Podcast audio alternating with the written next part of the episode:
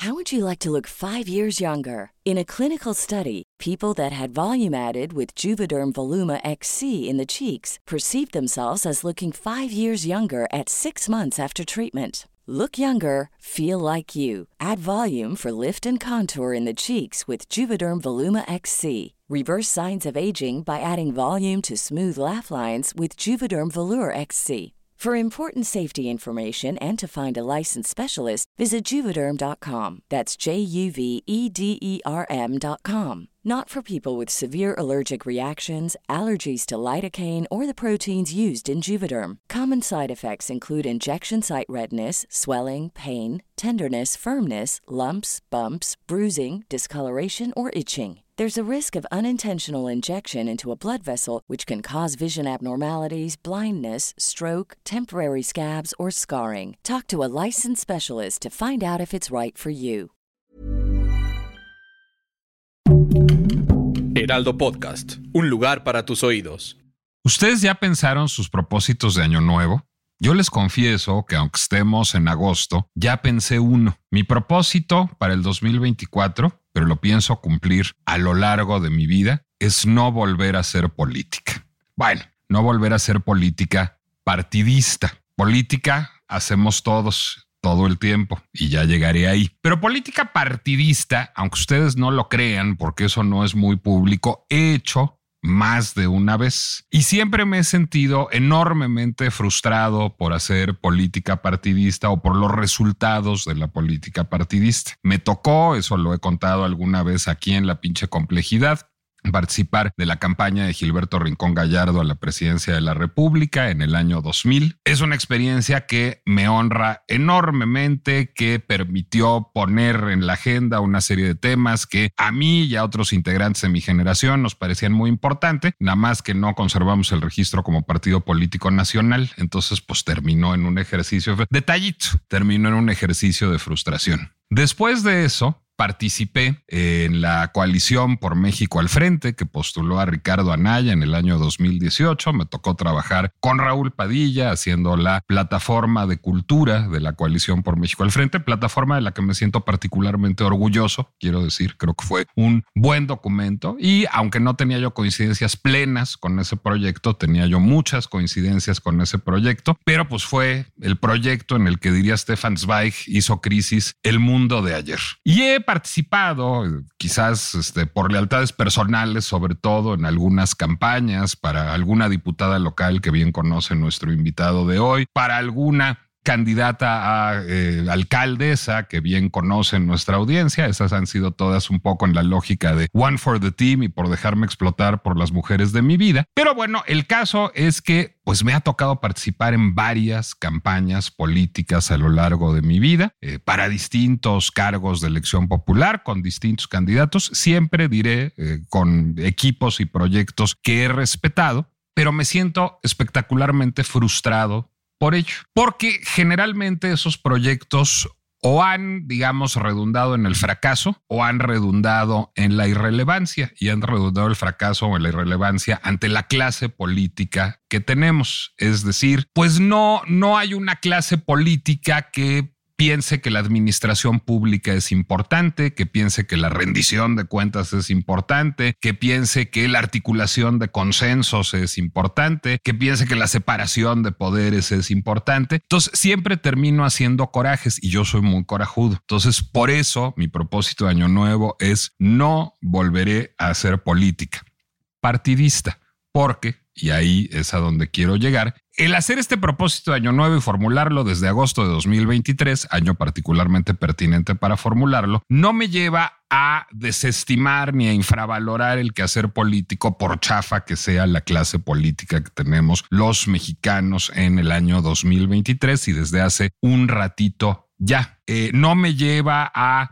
condenar el trabajo de los legisladores, a decir que los diputados no sirven para nada o que los senadores no sirven para nada o a decirle cosas terribles al presidente o cosas terribles a la oposición, porque me parece que la política, digamos, para parafrasear a Winston Churchill a, a, propósito de una noción política, la democracia, pues la política es la peor manera de administrar los asuntos que nos incumben a todos, a excepción de todas las demás. Es decir, si no fuera por los controles políticos, por si no fuera por la posibilidad de administrar lo público y de diseñar políticas públicas que nos ofrece la esfera política, pues simplemente viviríamos en la jungla o viviríamos en una jungla todavía peor de la jungla en que vivimos. Entonces, me parece que la política tiene su pinche complejidad, que hay que pensarla, que hay que pensarnos en la política y que incluso en un escenario tan revuelto como el que estamos ahora, con unas precampañas que no son precampañas, pero sí parecen precampañas y cuestan como precampañas, con un escenario de polarización y estridencia en el discurso todo el tiempo y con un escenario en donde parece que lo que se piensa y lo que se representa es lo de menos y lo que se obtiene es lo demás, de todas maneras vale pensar la política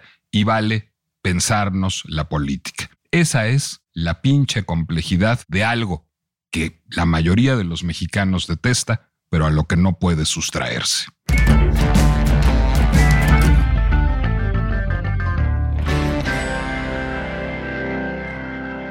Soy Nicolás Alvarado, me da mucho gusto darles la bienvenida a La pinche complejidad, que es un podcast, un podcast de El Heraldo Podcast en el que buscamos las cosas que de por sí son asiagas, hacerlas más asiagas todavía, es decir, enredar lo que de por sí es enredado, trufarlo de preguntas, de cuestionamientos, de asegúnes, y para eso, pues hoy tenemos como invitado al hombre al que yo más disfruto haciendo eso, complejizando la política.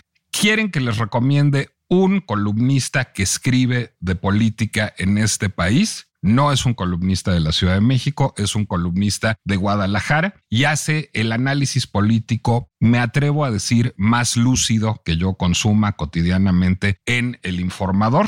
Es un periodista y un escritor de cepa. Yo celebro además enormemente que al mismo tiempo que es de una gran lucidez y agudeza política, sea una pluma que se lee de manera disfrutable y elegante, porque además es un extraordinario narrador. Diego Petersen y es un perverso igual que yo que vive pendiente de las pinches complejidades de la política nacional. Diego, pues estamos en un escenario francamente demoledor, si no fuera tan divertido, en donde de entrada, pues estamos viviendo un proceso de simulación bastante cabrón desde hace algunas semanas, ¿no? Es decir, se supone que hay reuniones informativas, creo que les dicen en Morena, debates, creo que les dicen en el Frente, ya no sé ni cómo les dicen en Movimiento Ciudadano, pero bueno, se supone que no estamos en precampañas, pero pues ya arrancaron francamente las campañas y esto pues creo que este escenario en donde todos fingimos que no estamos viviendo lo que estamos viviendo, quizás sea el primer síntoma de una crisis en nuestra clase política y en nuestro ejercicio ciudadano, me atrevo a decir. Nicolás, primero qué gusto estar contigo en, este pinche podcast tan divertido que haces tú, este, de, de, pinche complejidad que es, eh, es la política y que finalmente, como bien dices, a ver, uno, uno tiene que observarla, eh, tiene que divertirse en la observación de la política porque, a ver, seamos honestos, como bien dices, cualquiera que esté en un proyecto política, político y se sienta bien, no se preocupe, se le va a pasar. No hay manera de, que esto sea permanente. Todo el mundo va a, o vamos a tener estas especies de, pues de, de angustias y de sentimiento de que la política no sirve para nada, excepto que sirve para todo. Es decir, la única forma que tenemos de solucionar o no solucionar o de avanzar en los problemas comunes es haciendo política, haciendo política partidista o haciendo política, digamos, desde otros ámbitos. Yo siempre digo que lo que hacemos nosotros, tú, yo, todos los días, es política. Si entendemos por política este arte de hacer que las cosas pasen, ¿no? Que las cosas sucedan, que cambie algo, que este, y entonces pues lo hacemos desde el periodismo, lo hacemos desde la literatura, lo hacemos desde la promoción cultural, lo hacemos desde el trabajo barrial, desde la relación con los vecinos, desde el aula, en fin, creo que todos hacemos política. Unos hacen la parte más gacha de la política, que es esa de ser candidatos y prometer cosas que saben que no van a cumplir y este, eh, criticar a los otros y luego darles un beso porque este, todo, este, nada era en serio, lo que se dice es compasión política, etcétera, etcétera. Toda esta digamos, puesta en escena en la que estamos, nos han acostumbrado nuestros políticos, que así se hace la política, así se construyen los acuerdos. Política que no transforma o no construye acuerdos no es política, puede ser cualquier otra cosa, puede ser, este, digamos, charla de café. pero la esencia de la política es aquello que produce, que genera algún cambio o que hace que algo sea posible. Y en ese sentido, pues creo que estamos en un momento maravilloso efectivamente de unas elecciones muy adelantadas, pero si hubiéramos hecho este podcast hace tres meses, si hubiéramos dicho qué aburrida la política en México, no está pasando nada, todo está definido, la oposición está muerta, López Obrador tiene un control absoluto del país y hoy vemos que no solo no es así, no tiene control de su partido, ¿no? Y eso es lo que hace realmente atractiva e interesante la política. Pero a ver, déjame promover la depresión, que es básicamente la agenda dura de este podcast. A ver, llevamos un buen rato en donde las dos principales fuerzas políticas del país, es decir, Morena y el Frente, digamos, este, aquellos a los que no une el amor sino el espanto, están violando horondamente la ley. Es decir, todo este proceso en donde vemos a Claudia Sheinbaum llenar el monumento a la revolución y a Xochitl Galvez llegar a Durango como una rockstar y a Manuel Velasco y a Dan Augusto López tener espectaculares por todo el país, pues es flagrantemente ilegal. Y un poco a todos nos vale madres. Es decir, aquí estamos tú y yo hablando de, de ese contenido. Ahí está el INE o las autoridades electorales locales, pues viéndolo un poco como convidados de piedra. Ahí están las notas en los periódicos. Es decir, de entrada el proceso está normalizando la ilegalidad. ¿Eso debería preocuparnos o, yo soy un purista horrible? No, a ver, yo creo que lo que nos debe preocupar en este país es el desprecio general que tenemos por la ley. Ojalá este fuera el único caso donde los políticos les importa un bledo lo que dice la ley. El problema es que tenemos un desprecio general sobre lo que dice la ley y tenemos leyes que nada tienen que ver con la vida pública de este país. Es decir, eh, es un absurdo la ley, sí, pero es la que tenemos. Esa ley electoral que hoy los partidos están violando flagrantemente, la hicieron estos partidos. Y ellos mismos, prácticamente todos los que están ahora en el candelero este, de, que vemos en, en las campañas, fueron legisladores en algún momento cuando se creó alguno de estos absurdos que tiene la ley electoral. ¿No? Como por ejemplo que las precampañas deben tener un periodo X y que los partidos deben someterse a, a, un calendario, ¿no? Y no a los, eh, a los vaivenes políticos propios de cada elección. Cada elección es distinta, cada elección tiene momentos distintos y tenemos una espantosa obsesión por legislar todo, porque en este país pensamos que haciendo leyes resolvemos problemas y no hacemos leyes para resolver los problemas. Es decir, ah, ¿cuál es la solución para los desaparecidos? Hay que hacer una ley de desaparecidos. ¿Y luego qué? Ah, no, pues luego ya, ¿no? Es como, como el Pacheco, ¿no? Primero nos damos un toque, luego qué, pues luego ya, ¿no? Tal cual, ¿no? O sea, no hay. Entonces, lo que estamos viendo es, por un lado, la poca importancia que le dan los políticos y le damos los mexicanos al marco legal y lo absurdo del marco legal, las dos cosas simultáneamente porque es un marco legal que deriva de la paranoia. Es decir, es un marco legal que surgió para pretender regular una práctica de gasto excesivo, porque sobre todo esto viene de la época en que había pingües inversiones en medios de comunicación, de, la época en que los medios de comunicación existían e importaban, digamos, es decir, ya de un pasado más o menos remoto. Esa realidad cambió. La ley no se ajustó al cambio. Hay en cambio un asunto que no está regulado y que es muy perturbador, que es ver todas las ciudades pisadas de estos espectaculares que anuncian revistas conocidas o peor, desconocidas que qué casualidad pusieron a un precandidato en portada. Y ahí hay un negocio millonario que se hace al margen de la ley y que nadie se está preocupando por regular. Es decir, la ley va a la saga de la realidad. Pues ese es parte del problema. Ahora, eso sí está regulado. Por supuesto que el INE podría llamar a cuentas a esas editoriales y decir, a ver, este, dime ¿por qué estás promoviendo a esta persona? Es que no es candidato, es este, un, señor o una señora que escribió un libro muy interesante o que nos dio una entrevista que no nos había dado nadie y este, ahora resulta que hay que promover una entrevista, ¿no? Este, como si eh, de veras tuviera dinero. ¿Cuál es la, solución a todo esto?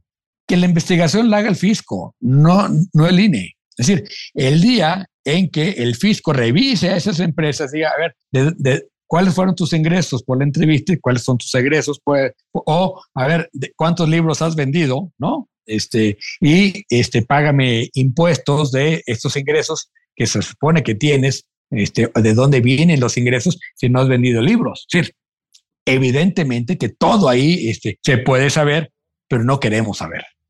Y cuando el fisco está partidizado, pues todo parece indicar que no lo vamos a saber, al menos del candidato del partido que gobierne cada sexenio. Porque, a ver, porque los que hacen las leyes electorales son los partidos y saben que eh, estas leyes restrictivas son producto, lo sabemos muy bien, de los pataleos postelectorales de, del PRD, de la elección del 2006 y 2012. ¿no?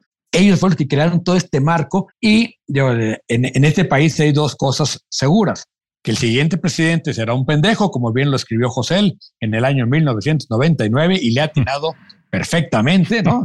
no hay manera que digamos, en cuanto llegue un presidente vamos a decir que es super. Y la otra es que habrá reforma electoral, ¿no? Siempre cada las quejas de uno se convierten en la reforma electoral del siguiente sexenio. Y esas son las dos únicas cosas seguras en este país, porque la seguridad pública, pues, salir a la calle no es seguro, tener un, este, una propiedad privada no es seguro, alguien te la puede robar en cualquier momento. Lo que es seguro es que la política va a moverse siempre en la misma lógica. Y eso es lo que es, digamos, un poco patético de nuestra clase política, que es absolutamente previsible. Ya sabemos quién va a ser el siguiente pataleo, ¿no? Ya sabemos qué va a pasar si el resultado es uno o es otro, pero es parte, digamos, de la construcción que hemos tenido después de un traumatiquísimo periodo de 70 años de partido único. No hemos podido superar todavía eso. Te voy a contradecir citando a una autoridad en la materia. Voy a citar a Diego Petersen. Pues no, no parece haber tantas certidumbres como otras veces. A ver, de entrada, te voy a decir, lo que a mí me parecía más sencillo de todo era la idea de que el presidente iba a elegir a dedazo limpio a su sucesor y todo parecía indicar que su sucesor iba a ser Claudia Sheinbaum y que ese arroz ya se había cocido. Y de pronto resulta que cabe la duda. De pronto resulta que no está tan absoluta y totalmente cincha Claudio Sheinbaum y que a Marcelo Ebrard se le mueve una patita. Y eso está relacionado con otro fenómeno que es hace tres meses, como lo dijiste, hubiéramos estado muy aburridos porque la oposición estaba, olvídate, moralmente derrotada, estaba derrotada de facto. Es decir, no se veía ningún candidato a la presidencia de la República que pudiera resultar competitivo. No solo Xochitl Gálvez resultó competitiva por razones que quizás ya se han analizado hasta el cansancio, sino que de pronto Beatriz Paredes parece vagamente competitiva y Beatriz Paredes le mete un sustito al frente y un sustito a Xochitl Galvez y a, digamos, sus promotores. ¿En qué momento dejó de ser todo previsible? Porque todo parecía eminentemente previsible hace tres meses. ¿Qué cambió que de pronto nos parece fascinante lo que está pasando en una clase política que parecía completamente esclerotizada y llamada a seguir un guion previamente construido desde las mañaneras? Yo creo que lo que cambió es el momento político, porque digo, a ver, hay dos cosas previsibles, la reforma electoral y este, que no nos va a gustar el siguiente presidente. Todo lo demás, la, la esencia de la democracia es la incertidumbre, es decir, es incertidumbre en las reglas, cada vez tenemos menos certidumbre en las reglas, e incertidumbre en el resultado. Esto que eh, el de Sugalde decía muy sabiamente, pues este presidente lo que quiere es hacerlo al revés, quiere absoluta certeza en el resultado y incertidumbre en las reglas, por esta reforma electoral que propuso. Sin embargo, tenemos hoy más o menos certidumbre en las reglas, tenemos un INE que funciona, un tribunal que funciona, una corte que existe, ¿no? Y que este, de, hace de alguna manera que las reglas queden dentro de los marcos. Y tenemos incertidumbre electoral. ¿Qué es la incertidumbre electoral? Pues nació del momento político, es decir, que el presidente adelantó tanto la, eh, la sucesión, queriendo tener absoluto control sobre la sucesión. Sin embargo, el país es el que es. el país no va a cambiar porque el presidente adelante la sucesión. Una vez que llegaron los tiempos, una vez que hubo, digamos, efervescencia, que la gente empezó ya a pensar en que este sexenio se estaba acabando, ahí nace la incertidumbre. Y nace la incertidumbre, ¿por qué? Porque simplemente la pluralidad en este país existe, aunque se quiera anular de facto, aunque se quiera anular el discurso, somos un país terriblemente plural, terriblemente disperso, no solo, digamos, en términos este, ideológicos, sino también en términos de lo que nos preocupa. Por suerte, no estamos metidos en la política todo el día. ¿No? No estamos viendo la mañanera todo el día ni todos los días, solo a, algunos enfermos como nosotros nos dedicamos a eso. No, yo leo lo que se dice en la mañanera, nunca ah, veo la mañanera. Yo, hago exactamente lo mismo. Mental. Yo me, meto a, la síntesis, veo si dijo algo importante y, nada más, ¿no? Es Lo importante en realidad es algo morboso, porque importante casi no se dice nada. Yo fíjate que el año antepasado hice un propósito de año nuevo que ya cumplí, que es no escribir de lo que dice el presidente. Escribo de lo que hace o no hace el presidente, pero no de lo que dice el presidente. No, exactamente. Es decir, creo que leímos mucho. Para ese país disperso que decíamos, pues de repente entró en modo electoral.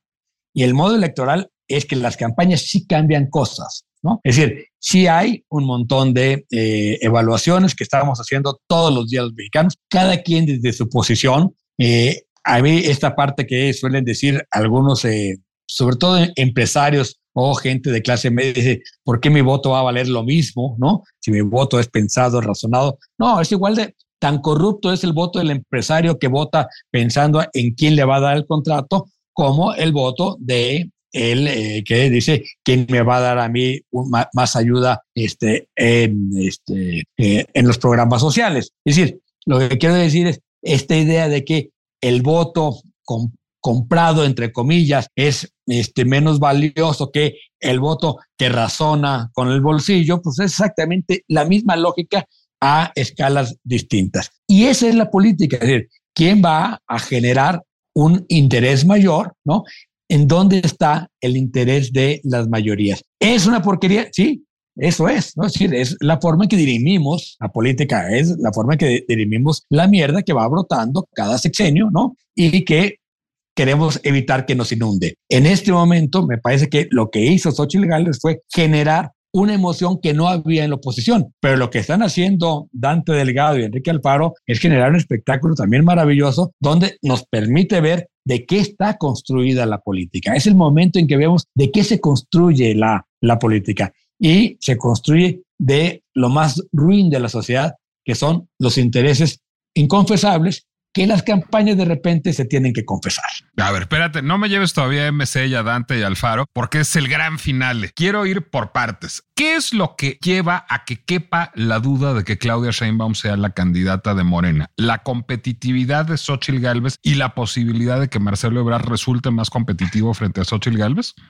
Sí, a veces la, o sea, Marcelo Ebrard es un, los dos tienen característica, todos los que los, eh, salvo Noroña, lo que es común en los precandidatos de Morena es que son aburridísimos, ¿no? Provocan una estampida de tortugas en cualquier momento, ¿no? Así este, si tú, uno decías que era una carrera de tractores que hacen ruido, pero no se mueven. exactamente, ¿no? Es una cosa horrorosa ahí que, este, que estás viendo una, una carrera donde no está pasando realmente nada, excepto de Noroña, que sí es divertido, ¿no? que sí es eh, disruptivo dentro de, eh, El presidente quiere candidatos que sean, eh, que no le roben reflectores.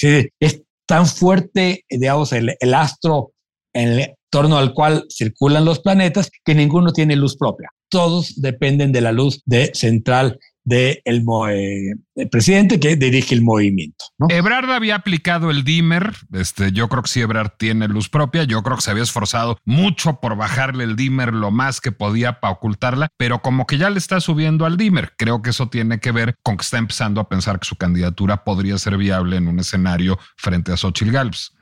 Sí, a ver, este, yo, creo que lo, que hizo Marcelo fue, eh, meterle un poco de disrupción al proceso de, de, Morena, ¿no? Tenía que hacerlo porque por la ruta que iba, evidentemente él no era. Y le concedieron absolutamente todas. Le concedieron la renuncia, le concedieron el tipo de campaña que quería, le concedieron incluso, incluso la forma de preguntar, las encuestas, etcétera.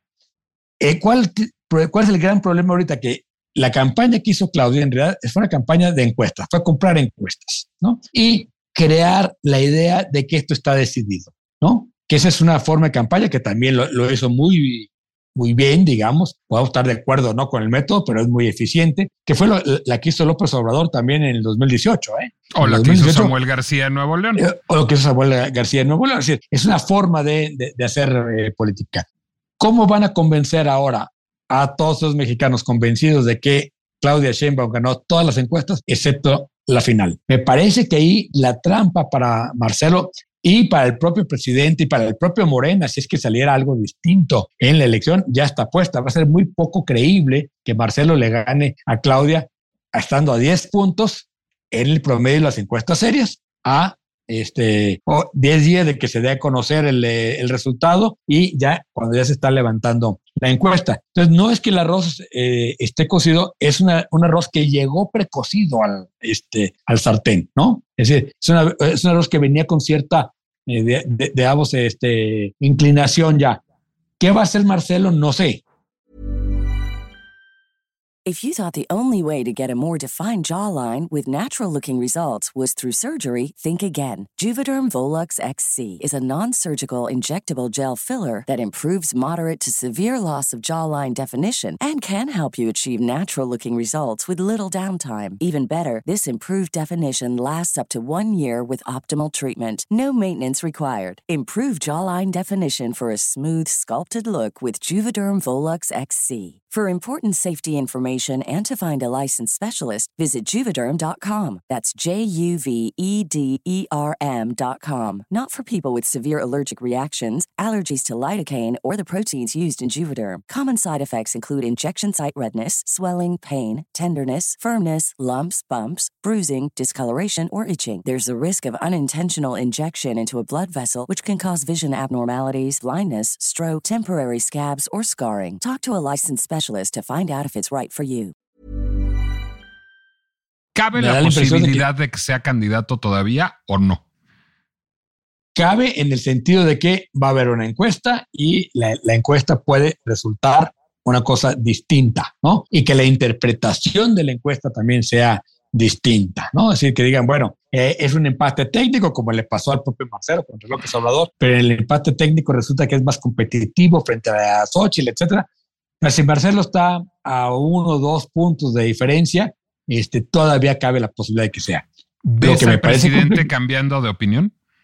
Es que no, eh, creo que el presidente, como buen eh, político, no tiene eh, clara su opinión. Es decir, acuérdate de aquello que decían en el épocas del partidazo de engañar con la verdad, ¿no? Es, este, decir, oye, pues yo, yo siempre dije que iba a ser el que saliera en las encuestas y salió este. Es decir, tiene ese margen siempre el presidente. Lo que no veo es a Morena, ¿sí? De repente diciendo, ah, pues ya, no, ya, ya nos cambiaron de caballo. Veo a un Morena muy montado ya sobre la idea de que es, es Claudia y va a ser muy difícil que Morena de repente dé la vuelta y, ah, pues nos dijeron que ahora es Marcelo.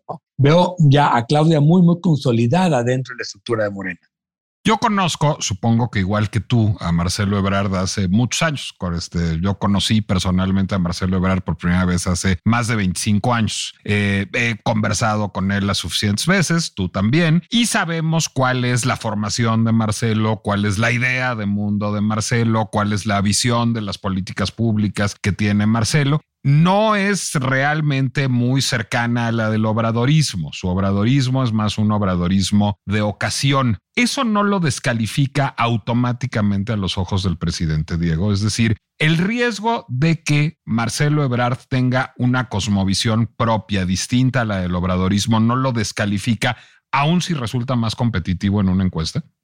A ver, yo creo que eh, en esta idea de que los presidentes dejan a sus sucesores, ¿no? Que la idea del, dedazo. Me parece que hay que complejizarlo más, como a ti te gusta complejizar la política. si revisamos lo que ha pasado en la historia, los presidentes dejan a quien pueden, no a quien quieren, ¿no? Y los que han dejado, se han eh, querido dejar a alguien que les sea cómodo o que creen que va a ser cómodo, los terminan también traicionando.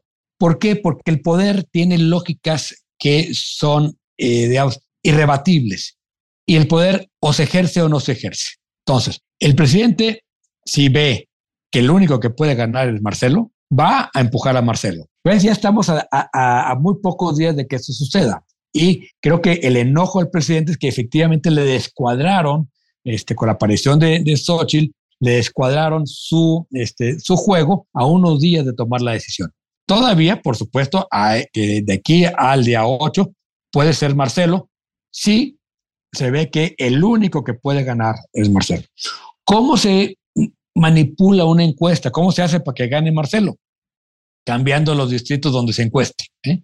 creo que la, la encuesta de dónde se amaña es en la selección de la muestra, no en la operación, no en campo, no en el resultado, no en la contabilidad, no, no en la interpretación, es en la muestra donde se puede este, amañar una encuesta. Lo que sabemos hasta ahora es que sí está la encuesta y parte del jaloneo es que la veían demasiado sesgada a favor de Claudia. ¿Esto puede cambiar? Sí, ¿no? Y ese es donde, digamos, la manita o el dedito del presidente podría participar. Si el presidente cree que la única manera de ganar es Marcelo, prefiere Marcelo que la oposición, ¿no? Porque la política también es eso, es optar por la menos peor de las opciones. A lo mejor hubiera querido que fuera Beatriz, su esposa, la candidata, es decir, estas cosas locas que de repente suceden, ¿no? Y cuando vimos a Marta Sagú, que quería ser candidata, lo que vimos con los Kirchner en, este, en, en Argentina, ¿no? Este, el poder es terriblemente traidor, ¿no? Porque el poder, digamos, tiene esta característica que necesita reproducirse a sí mismo siempre y parte de sus reproducciones que devora a quien lo tiene. El poder acaba siempre devorando a quien lo detenta. Déjame exhibir una credencial antes y, la, y la voy a hacer para curarme en salud. Yo voy, yo ya sé por quién voy a votar. Voy a votar por la candidata del frente, sea quien sea. Es decir, y, y, esa decisión la tomé más o menos en el momento en que Lili Telles fue eliminada, digamos, como posibilidad. Casi decidí, ah, ah, ahí me cabía duda, confesaré, pero ahí casi decidí yo voy a votar por quien sea candidato del frente. Ahora, diciendo eso, pues no es mucho más correr el proceso de selección interna del frente, Diego. Es decir, pues finalmente también es un dedazo y un acuerdo cupular y las encuestas también son un poco maquillaje. Y creo que pues este, este casi sacrificio en la plaza pública de, de, Beatriz Paredes a manos de Alejandro Moreno y esta lucha de venciditas entre ambos, pues lo evidencia un poco, ¿no? Es decir, no hay, un, no hay una verdadera democracia interna en el frente tampoco, ¿no? No, a ver, yo creo que hicieron un proceso eh, mucho más interesante y atractivo de lo que hubiéramos pensado. Cambiaron la conversación, se volvieron el centro de conversación, ¿no? Este, pero para cuando que no, había este sucedido. Pero para cuando salga este podcast al aire, hoy lo estamos grabando en miércoles, pero seguro el viernes ya se va a haber anunciado que ya se anuló la elección.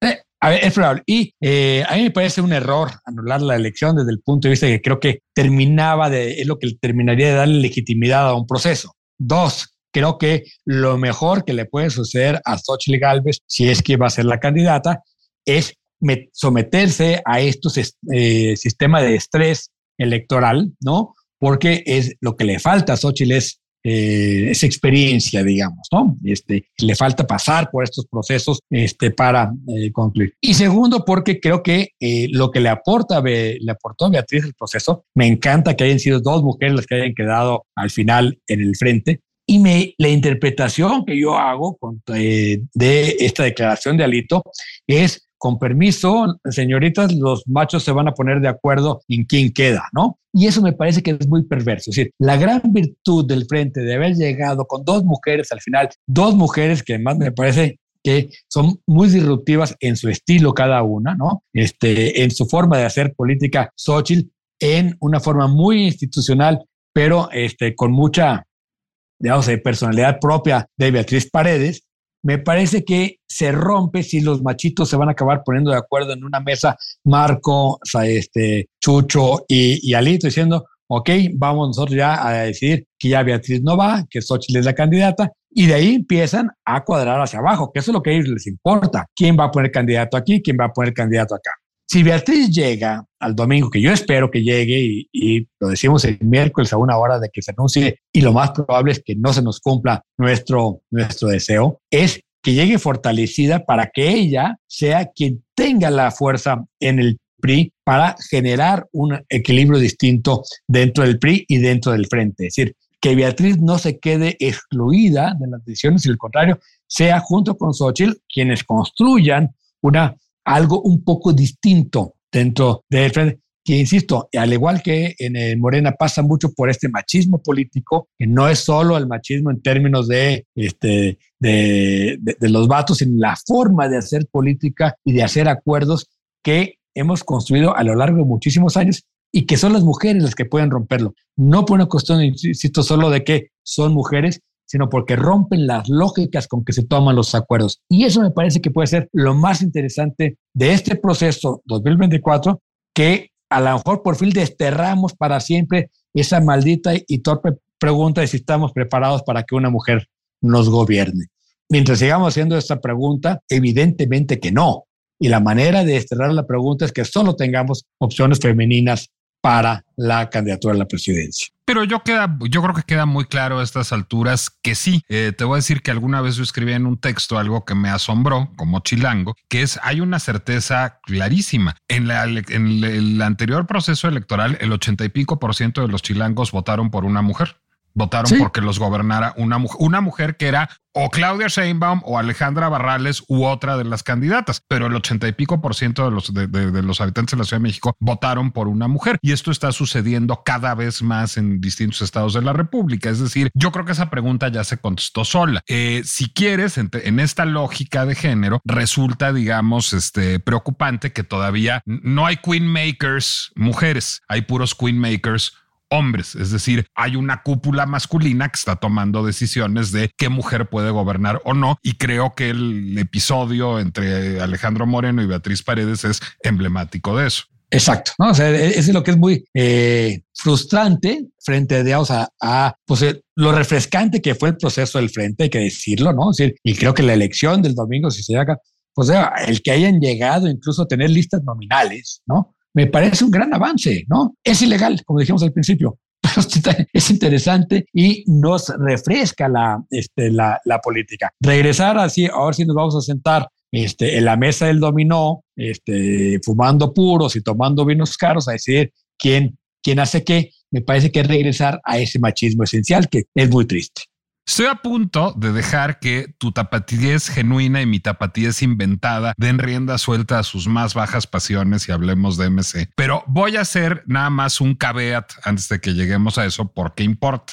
Ok, la candidata del frente va a ser Xochitl. Eso ya está decidido a estas alturas. Beatriz es una priista de toda la vida que está en el último acto de su carrera política y que va a tener el control del PRI o no pero no se va a mover. La duda está sobre lo que pase en Morena. En Morena, si fuera Marcelo Ebrard el candidato, Claudia Sheinbaum se va a disciplinar, va a ser senadora, va a ser la coordinadora de los senadores de Morena y todos tranquilos menos el presidente, supongo. Pero si la candidata fuera Claudia Sheinbaum, que es lo más probable, Marcelo Ebrard ya hizo no uno, sino dos avisos de que podría romper si le hacen, comillas, una chicanada. Esa ruptura mucha gente la ve como un aterrizaje inmediato en movimiento ciudadano y todo mundo cree, digamos, que un poco esta absoluta prudencia y apego a la legalidad de movimiento ciudadano, pues obedece en realidad en que están un poco viendo a ver qué cascajo recogen. En algún momento parecía que Xochitl podía ser una posible candidata de MC si quedaba Krill, por ejemplo, si se imponía el panismo tradicional, eso ya no sucedió, pero cabe la posibilidad de que MC esté esperando a Marcelo, aunque está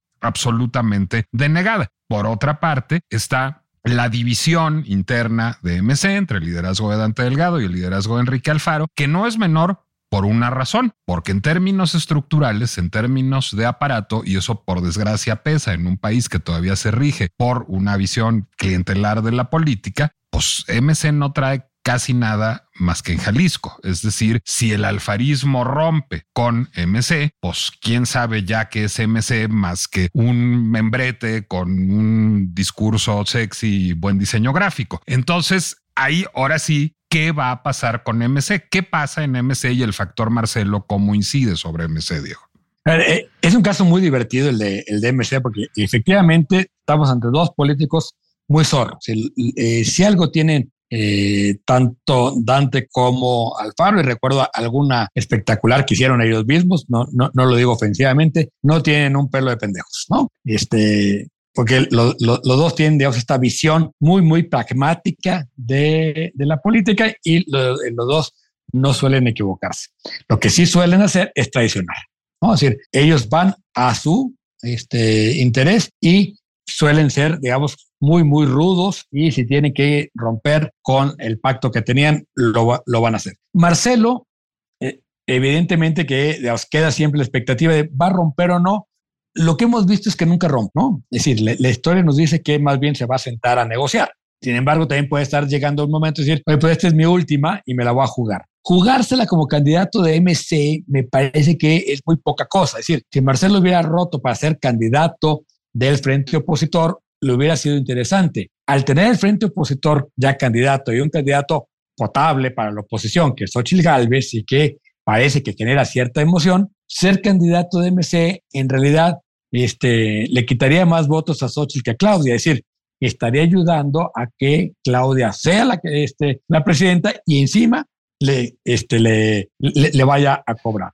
Pausa paranoide. No te cabe la posibilidad de que ese fuera realmente el plan, es decir, de que finalmente el presidente y Claudia celebraran una candidatura de Ebrard en MC porque es muy útil para disputarle el voto de la clase media informada a Xochitl. Sí, a ver, yo, yo creo que sí, es el, eh, y que podría ser el famoso pacto entre, entre Dante y, y el presidente me cuesta trabajo imaginarme a Marcelo haciendo ese papelón, ¿no? Este, cuando, o sea, eso lo que contradice es que Marcelo es alguien que quiere ser presidente, porque eh, evidentemente lo que haría sería jugar un papel eh, de, de, Esquirol, ¿no? Este, que puede jugarlo, por supuesto. ¿Y lo ves improbable?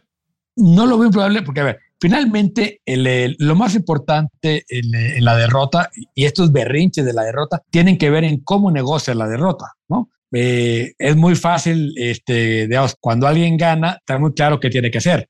¿Qué tienen que hacer los perdedores? Primero, hacerla de todos. Es decir, este, el derecho al pataleo es fundamental porque ahí es cuando, eh, primero, se aplaca a los que apostaron por ti, ¿no? Y segundo, cobras, porque es muy cara la política. Alguien tiene que pagar los platos rotos, ¿no? Entonces, a toda la gente que le metió dinero a Barcelo, que no son pocos, hay que retribuirles con algo. Y eso es cómo negocies este, la, la derrota. Una forma de negociar la derrota es decir, oye, a ver, pues nos vamos a ir para acá, ¿no? Pero pues nos van a dar posiciones aquí y acá, nos van a dejar este estado y este estado, ¿no? Yo tengo, por ejemplo, la impresión de que el que ya cobró es Adán Augusto, que se va a quedar con Chiapas y Tabasco, ya sentaron a los candidatos que no eran de Adán Augusto, ¿no? Y él ya cobró su participación este, en la elección, quedándose como el nuevo rey del sur y va a controlar políticamente Tabasco y Chiapas. ¿Qué podría tener este Marcelo? ¿Qué podría cobrar Marcelo? Me parece que hay muchas posiciones que pueden hacer. Sí cabe esa posibilidad. Ahora, eso, ¿cómo le afecta a este, al alfarismo? Que hay que recordar, o sea, ¿qué es MC? MC es un viejo partido que se llama Convergencia, que viene de la parte más rancia del PRI, ¿no? Y un poco oscura, ¿no? de dónde viene Dante Delgado, ¿no? Este, funda el partido, un partido que no pasaba el 3%, y de repente en esta visión que sí tiene este Dante, fue haciendo alianzas con diferentes grupos, sobre todo de iniciativa privada, de eh, primero en Sonora, ¿no? con la clase eh, de empresarial en Morcillo, luego en Jalisco, luego en Nuevo León, ¿no? este, un poco en la Ciudad de México, y así es como ha ido construyendo el partido. Pero el partido en realidad no existe nacionalmente, son un grupo de movimientos regionales, ¿no? Que han generado esta idea, de que MC existe. Pero MC existe en Nuevo León, existe en Jalisco. Si tú le quitas Nuevo León en Jalisco, MC vuelve al 3% y está en el límite de la, eh, del registro. Para entender, Alfaro o Jalisco representa uno de cada tres votos de MC. Eso significaría que si eh, no van con Alfaro, pasan de 7% a 4 y cacho. ¿No? de los 9 millones de votos que tienen, son 3, 3 son de, de Alfaro. No se pueden permitir, ese es lo más divertido de la política, es decir, que son, eh, es, es, como de, de, estos testamentos perversos en las películas, ¿no? Donde no se pueden divorciar. El momento en que se divorcian, los dos pierden. ¿Y tú crees Entonces, que no se van a divorciar? No pueden. No pueden divorciarse porque Alfaro necesita a MC simplemente para sus candidatos, ¿no? Porque si se quieren reelegir alcaldes, si se quieren reelegir diputados, si se quieren reelegir los eh, eh, regidores, tiene que ser a fuerzas por MC. Ya pasó el tiempo de hacer alianza con otro partido o de cambiar de partido. Entonces el alfarismo se vería reducidísimo si se va a otro partido, porque no podría meter a estos cuadros y tampoco es que tenga muchos más. Y para, para no podría meter esos cuadros además porque tendrían que haber renunciado a su militancia en MC o sea, para eh, aspirar eh, a una candidatura en este proceso. Exactamente, debieron haber anunciado ese cambio en junio. Entonces ya, too late. La ley no se los va a permitir. Y este, eh, Dante no se puede dar el lujo de perder la tercera parte de los votos por un berrinche. Me parece que lo que están los dos es estirando la liga, esperando los tiempos. Dante tiene muy claro que no es que respete la ley, es que le convienen esos tiempos, ¿no? O sea, si, él le hubiera convenido violar la ley, también lo hubiera hecho, ¿eh? No, no tengas la, menor duda, ¿no? Este, pero le conviene a él esperar, ver qué pasa en el frente, ver qué pasa en Morena, a cómo amanece el kilo de naranja en octubre, ¿no? Este, y a partir de ahí empezar a negociar. Y al Faro lo que le urge es tomar definiciones en Jalisco, porque conforme avance el proceso de, de, la, de, la, alianza, la alianza puede tomar fuerza, el frente puede tomar fuerza en Jalisco, y nada más revisemos los números. En 2021, la diferencia de votación entre MC y el frente fue de 16 mil votos. Hay un espejismo de que ganó todo Alfaro, no es cierto. ¿sí? Obtuvo muy buen resultado con 31% de la votación y apenas 16 mil votos más que el frente, porque ganó donde tenía que ganar y perdió estrepitosamente donde perdió. Entonces, eh, ¿qué pasa? Que Alfaro sabe que necesita esos votos y los necesita negociar ya con, con el frente. Entonces, me parece que es una cuestión de los tiempos de la política. Alfaro, si algo ha hecho a lo largo de su carrera es traicionar a todos con los que se ha aliado, ¿no? Lo puede volver a hacer sin ningún problema. Es decir, y la otra cosa que si hemos visto Alfaro es que normalmente en lo político no se equivoca. Sabe, es muy pragmático y sabe decidir políticamente y sabe pelearse a tiempo y sabe reconciliarse a tiempo.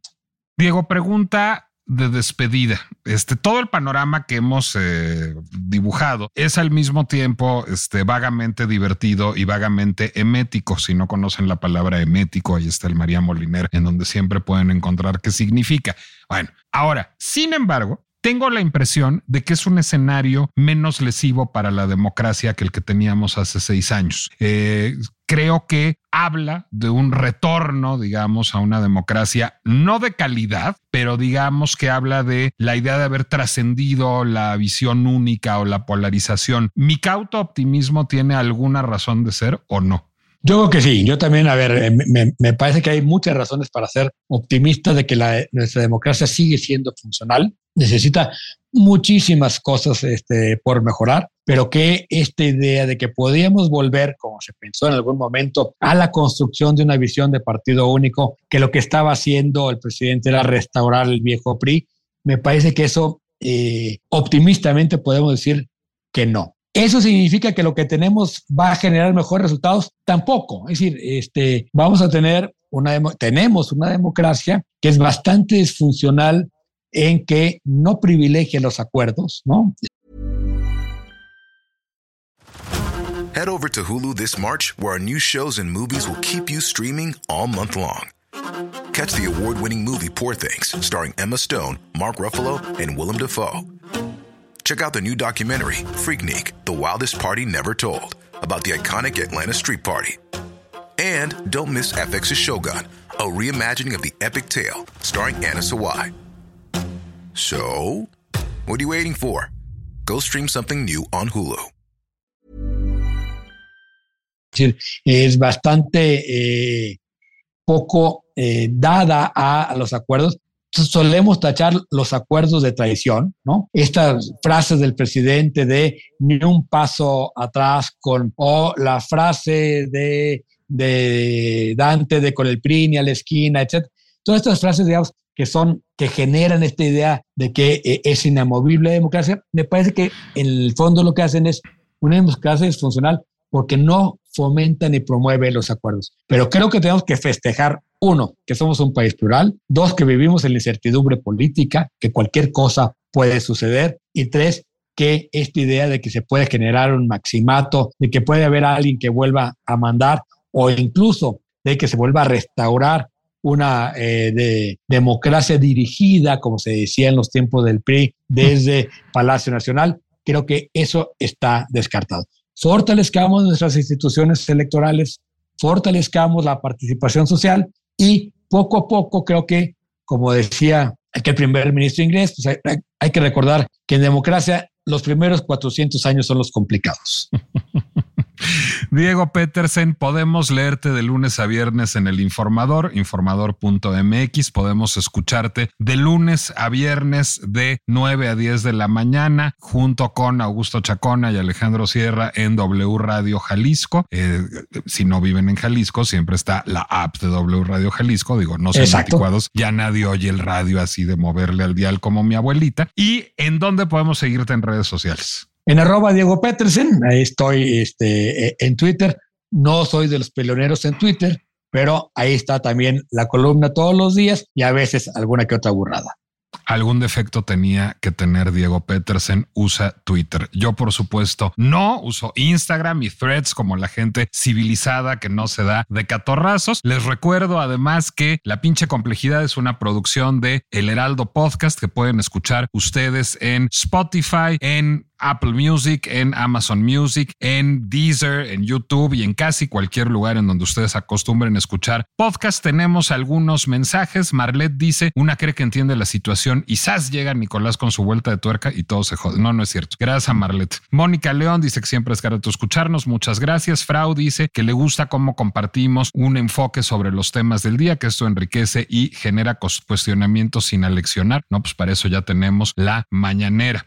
Bueno, a todos por acompañarnos en La pinche complejidad. Gracias, Diego Petersen. Y yo termino con una frase de novela romántica que siempre me gusta citar en un contexto político. Como bien le decía Margarita Gautier, digo Armando Duval a Margarita Gautier en La Dama de las Camelias de Alejandro Dumas Hijo, es demasiado, pero no es suficiente. Nos escuchamos la semana próxima.